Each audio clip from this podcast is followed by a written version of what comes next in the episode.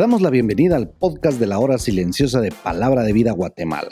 Es una gran bendición para nosotros poder compartir la palabra de Dios contigo. Te animamos a que puedas escudriñar el pasaje del día de hoy y descubras los desafíos que Dios tiene para ti.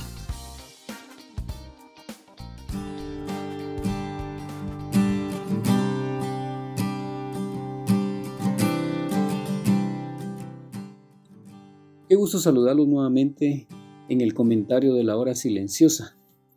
Hoy estamos en Hebreos capítulo 11 y continuamos en el versículo 20 hasta el versículo 29.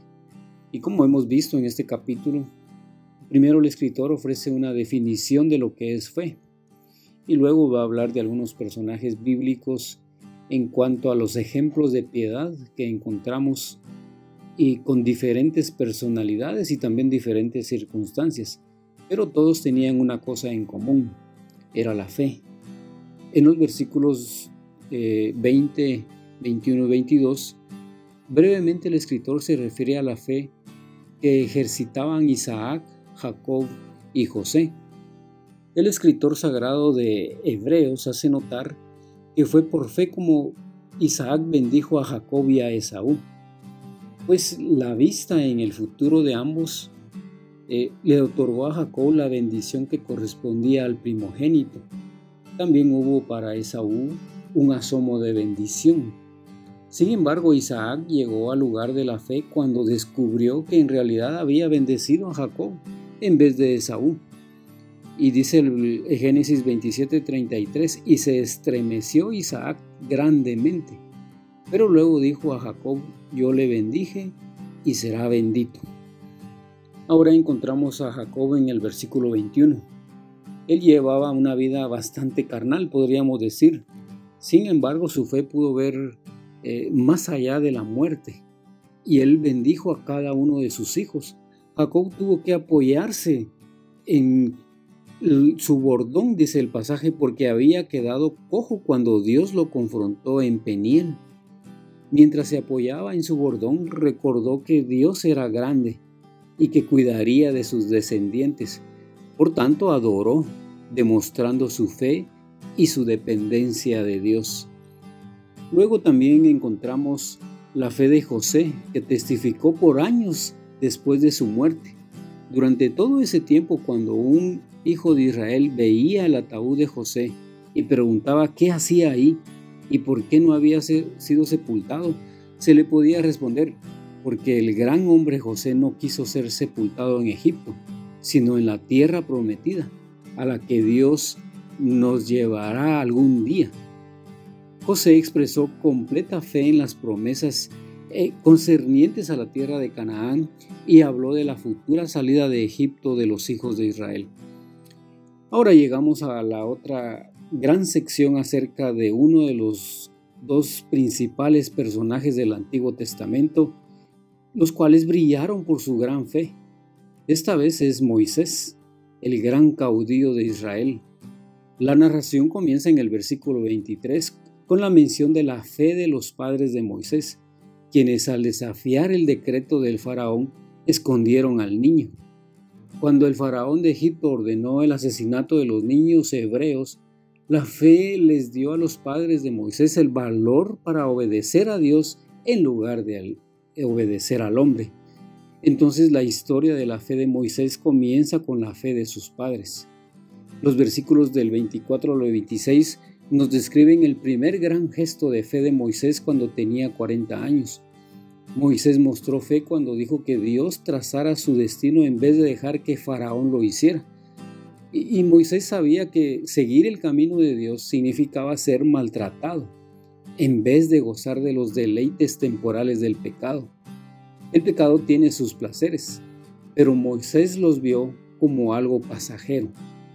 Moisés entonces tomó la decisión, dice ahí en el versículo 25, de sufrir los malos tratos que sus compatriotas sufrían antes de gozar de esa vida cómoda y ligera que da este mundo y que también incita al pecado, como era la de los hombres ricos de la corte de Faraón.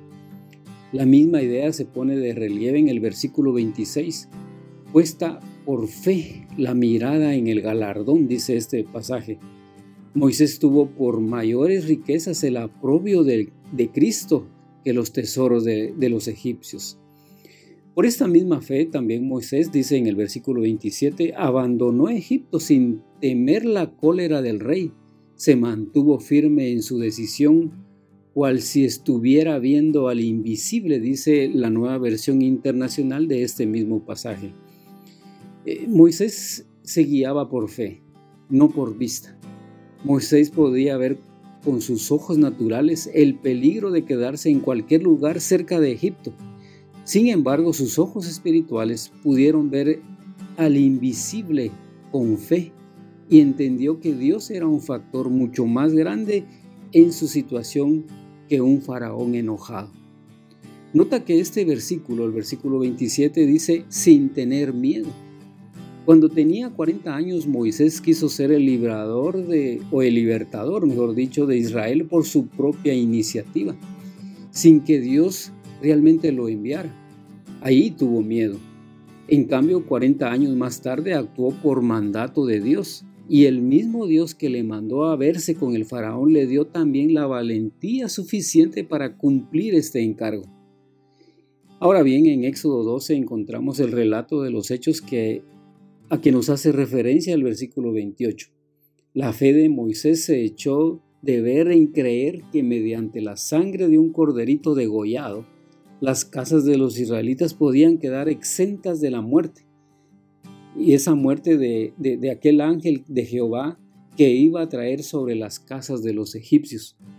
Pero Moisés tenía esa fe y guió a su nación a cumplir con la Pascua, la diferencia entre los israelitas que cruzaban el Mar Rojo y los egipcios que lo siguieron no fue el valor, sino fue la fe.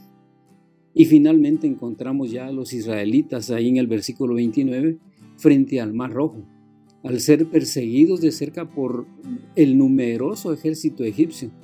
¿Qué harán ahora?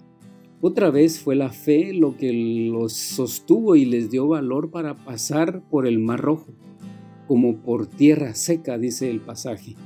Creyeron a Dios que les había mandado a pasar. Los israelitas pasaron y los egipcios fueron ahogados. Encontramos entonces personajes que fueron ejemplos de fe y vemos que todos son salvos por fe en Cristo Jesús. Por eso, vívelo. Hoy es el día de creer y de dar un paso de fe.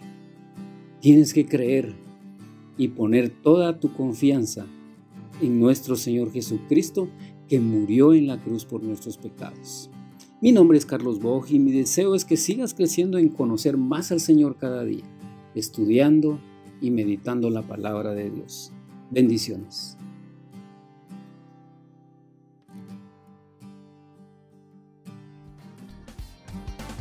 Queremos animarte a que puedas compartir este podcast con tus amigos y así poder crecer juntos en el conocimiento de la palabra de Dios. Síguenos en nuestras redes sociales para más información.